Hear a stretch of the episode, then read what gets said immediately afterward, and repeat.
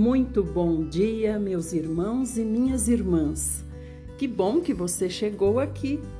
É hora de ouvir a palavra de Deus, saber o que ele tem para nós hoje e ele fala de forma especial para cada coração.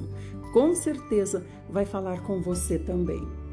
Depois lembre-se de compartilhar esse áudio para que a palavra chegue a outros lugares também.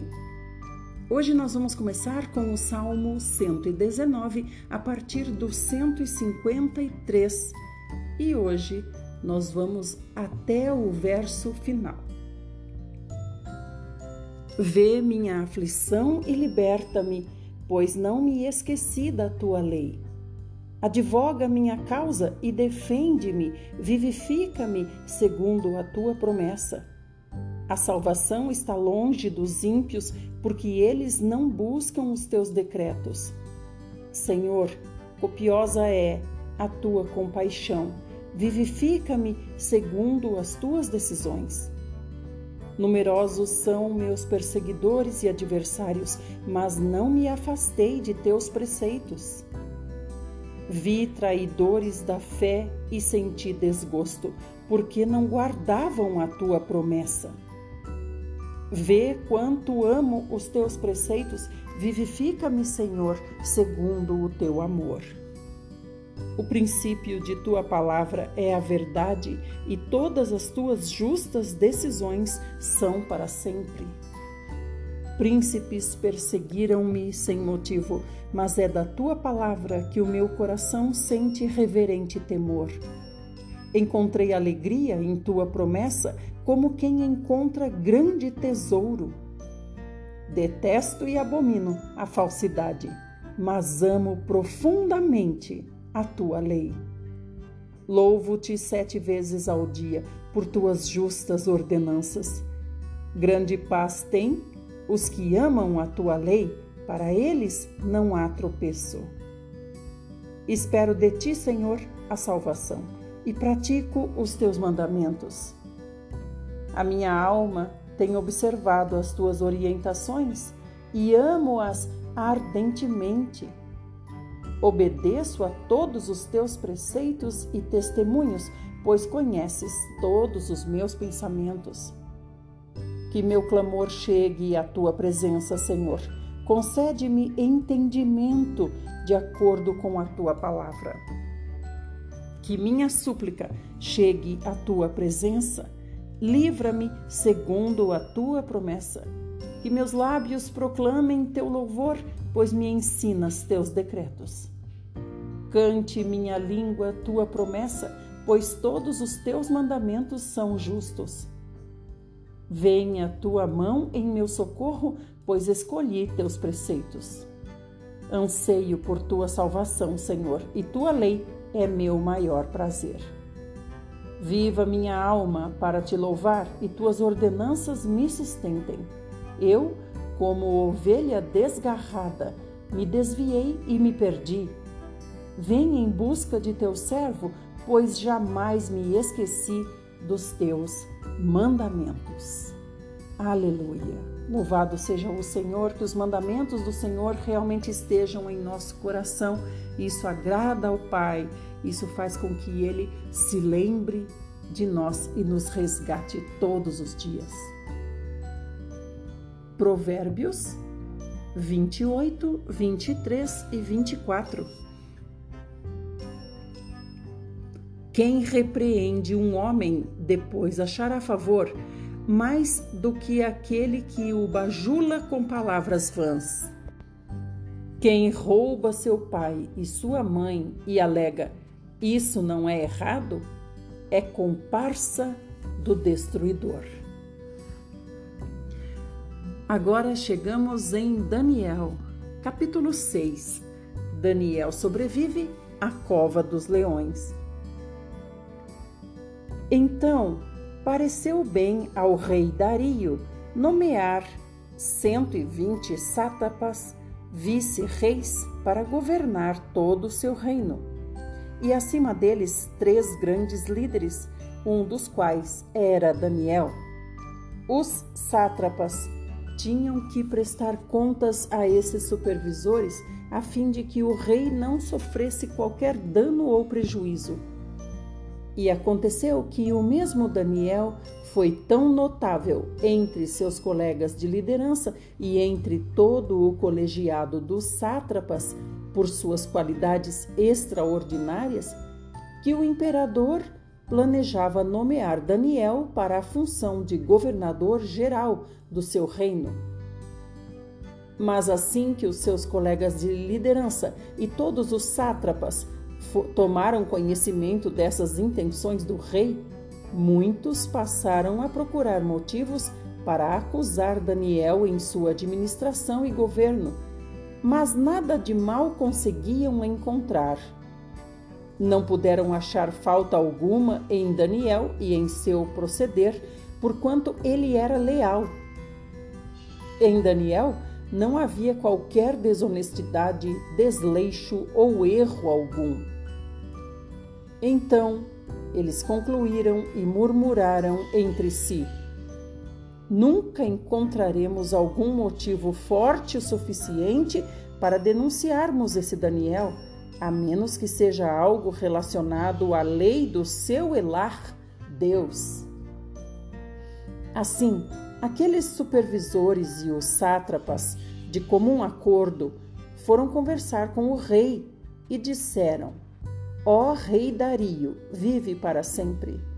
Eis que todos nós, supervisores reais, prefeitos, sátrapas, conselheiros e governadores, estamos concordes em rogar que o rei deva baixar um edito ordenando que todo aquele que orar ou fizer petição a qualquer Deus ou a qualquer ser humano nos próximos 30 dias excetuando a tua pessoa, ó majestade, seja atirado sumariamente à cova dos leões.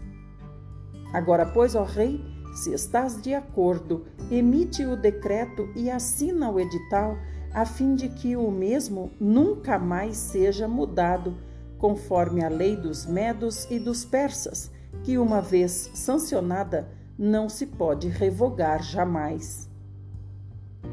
Então, Diante do parecer daqueles conselheiros, o rei Dario deferiu e assinou o decreto. Assim que Daniel soube que esse decreto do rei havia sido proclamado, foi para casa, para o seu quarto, no andar de cima, onde as janelas davam para Jerusalém, e ali orou como costumava fazer cotidianamente, três vezes ao dia. Ajoelhou-se, rogou e deu graças diante do seu Elar, Deus. Então aqueles homens se juntaram para investigar e descobriram Daniel orando, suplicando ajuda a Deus. E mais que depressa foram falar com o rei acerca do cumprimento do decreto real e argumentaram: Tu não publicaste uma resolução real ordenando que nestes 30 dias toda pessoa que manifestasse um pedido a qualquer Deus ou a qualquer ser humano, exceto a ti, ó rei, fosse atirado sumariamente à cova dos leões? Ao que o rei replicou: Sim, este decreto está em pleno vigor, de acordo com a lei dos medos e dos persas, que não pode ser revogada. Irmãos, uma curiosidade aqui. A lei tinha prazo né, de 30 dias, mas por que será que esses homens deram o prazo de 30 dias, sugeriram isso ao rei? Eu entendo que é porque eles também cultuavam outros deuses e eles também foram proibidos, não é? Pela lei de cultuar. Então acredito que eles ficariam 30 dias sem adorar os seus deuses, é, falsos deuses demônios. Então eles aproveitaram para fazer o seguinte comunicado ao rei: Ora, pois Daniel, um daqueles exilados de Judá, não tem feito caso de ti, nem das tuas ordens e do decreto que assinaste. Muito ao contrário, faz as suas orações todos os dias e três vezes ao dia.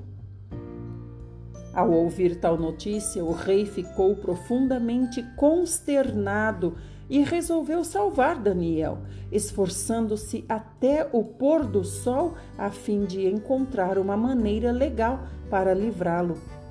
Contudo, os homens foram unânimes em insistir. Ó rei Dario, lembra-te bem que, conforme a lei dos medos e dos persas, nenhuma determinação real ou edito assinado do rei pode ser alterado ou descumprido. Então o rei deu ordens e eles prenderam Daniel e o jogaram na cova dos leões. O rei, contudo, encorajou a Daniel e disse para ele: Que Elar, o teu Deus, Daniel, a quem você serve todos os dias, haverá de te livrar. Em seguida, eles taparam a cova com uma pedra e o rei selou a pedra com o seu anel-selo e também com os anéis dos seus nobres, para que a decisão sobre Daniel não pudesse ser modificada. Então, irmãos, esse selar a pedra é como se fosse lacrar, né? Como se fosse untar, para colocar um selo mesmo para ver se ninguém violou, se ninguém abriu. Então era a garantia de que ficou permaneceu fechada. Então a gente vê que foi o selo do rei e o selo de todos os nobres também, né? Todos queriam a garantia de que a pedra não saiu dali. Depois, o rei dirigiu-se para o seu palácio e passou a noite em jejum e não permitiu que fossem trazidos à sua presença qualquer instrumento de música, e o rei não conseguiu conciliar o sono durante toda aquela noite. Logo ao raiar do dia, o rei Dario se levantou e correu em direção à cova dos leões. Quando ia se aproximando da entrada da cova, chamou o nome de Daniel com grande sofreguidão e tristeza. Daniel, servo de Elar, o Deus vivo, será que o teu Deus, a quem tu serves diariamente, pôde te livrar dos leões? E então ouve-se a voz de Daniel que respondeu: Ó oh, caro rei, vive para sempre. Eis que o meu Deus enviou o seu anjo, e este anjo fechou a boca dos leões para que não me ferissem. Pois Elar, Deus, considerou-me inocente aos seus olhos. E de igual modo, porque jamais cometi qualquer fraude ou delito contra o Senhor, ó Majestade. E diante do que acontecera, o coração do rei muito se alegrou em seguida, o rei ordenou que tirassem Daniel da cova e testemunharam que não havia nenhum arranhão ou qualquer outro ferimento em todo o corpo de Daniel, pois ele havia confiado continuamente em seu Deus. Entre mentes, por ordem expressa do rei, Todos os homens que tinham acusado Daniel foram lançados na mesma cova dos leões, junto com as suas esposas e seus filhos. E antes mesmo que pudessem chegar ao fundo da cova, os leões os atacaram e despedaçaram todos os seus ossos. Mais tarde, o rei Dario escreveu aos homens de todos os povos, nações, línguas e culturas em toda a terra nos seguintes termos: Shelam, paz e prosperidade, eis que edito um decreto para que em todos os domínios do império todas as pessoas temam e reverenciem o Deus de Daniel, porquanto ele é Elar, o Deus vivo, e permanece para sempre. O seu reino não será jamais destruído e o seu domínio nunca terá fim.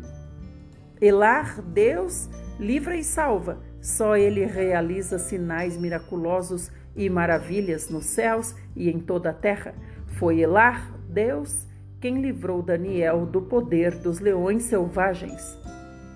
E assim, Daniel prosperou grandemente durante o império de Dario e mais tarde também no reinado de Ciro, o persa. Amém. Aleluia. Essa história muito nos encoraja, porque nós vemos que aqueles que são fiéis, como Daniel disse aqui, eu não feri os mandamentos de Deus e nem os seus mandamentos, ó rei. É como o Senhor Jesus disse, né? A César o que é de César e a Deus o que é de Deus. Nós temos que ser cumpridores de tudo que é justo, tanto na esfera terrena quanto na esfera espiritual. Deus falou aqui claramente através dos escritos de Daniel. Daniel disse: Por isso o Senhor achou justo me livrar. Vamos para o próximo áudio. Hoje nós vamos ler segunda carta de Pedro, capítulo 3.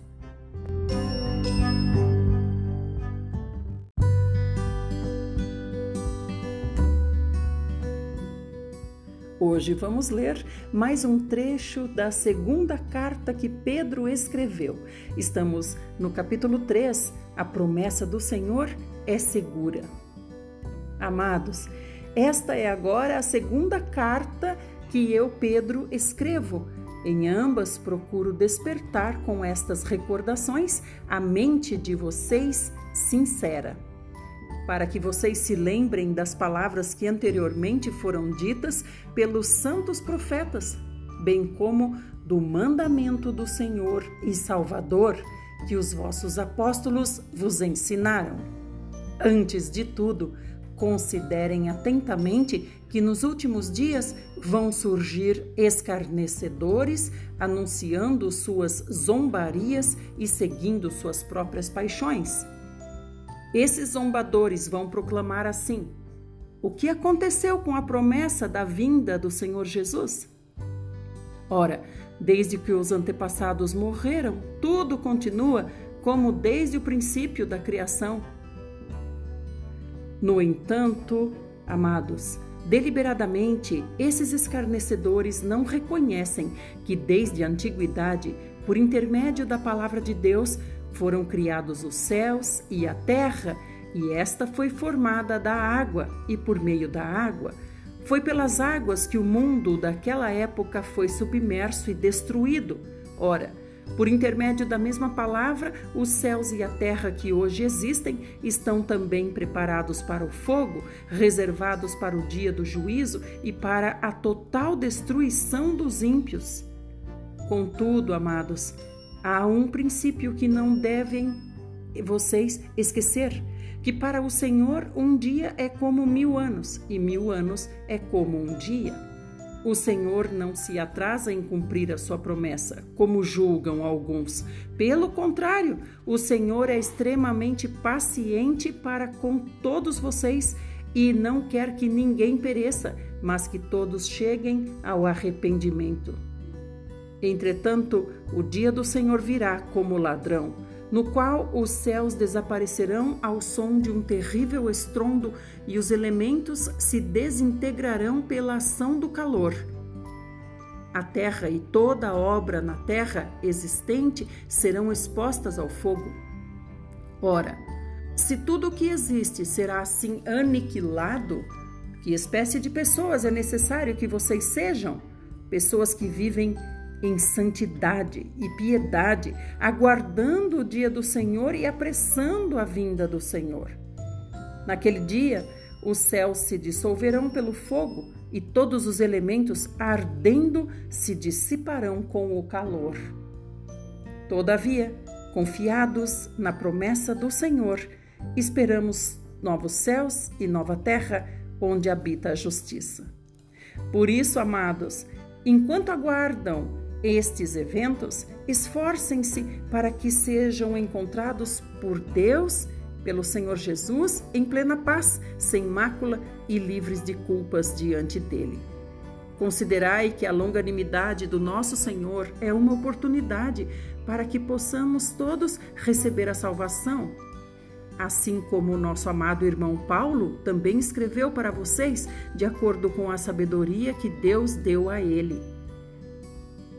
Paulo escreve do mesmo modo em todas as suas epístolas, discorrendo nas epístolas sobre esses assuntos, nas quais existem trechos difíceis de entender, os quais são distorcidos pelos ignorantes insensatos, como fazem também com os demais, como fazem com as demais escrituras para a própria destruição deles.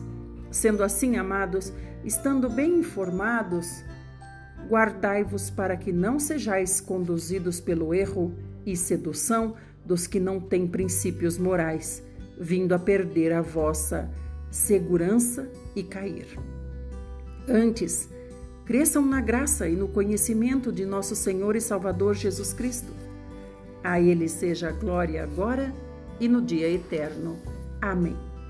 Amém. Louvado seja o Senhor. Concluímos a segunda carta de Pedro.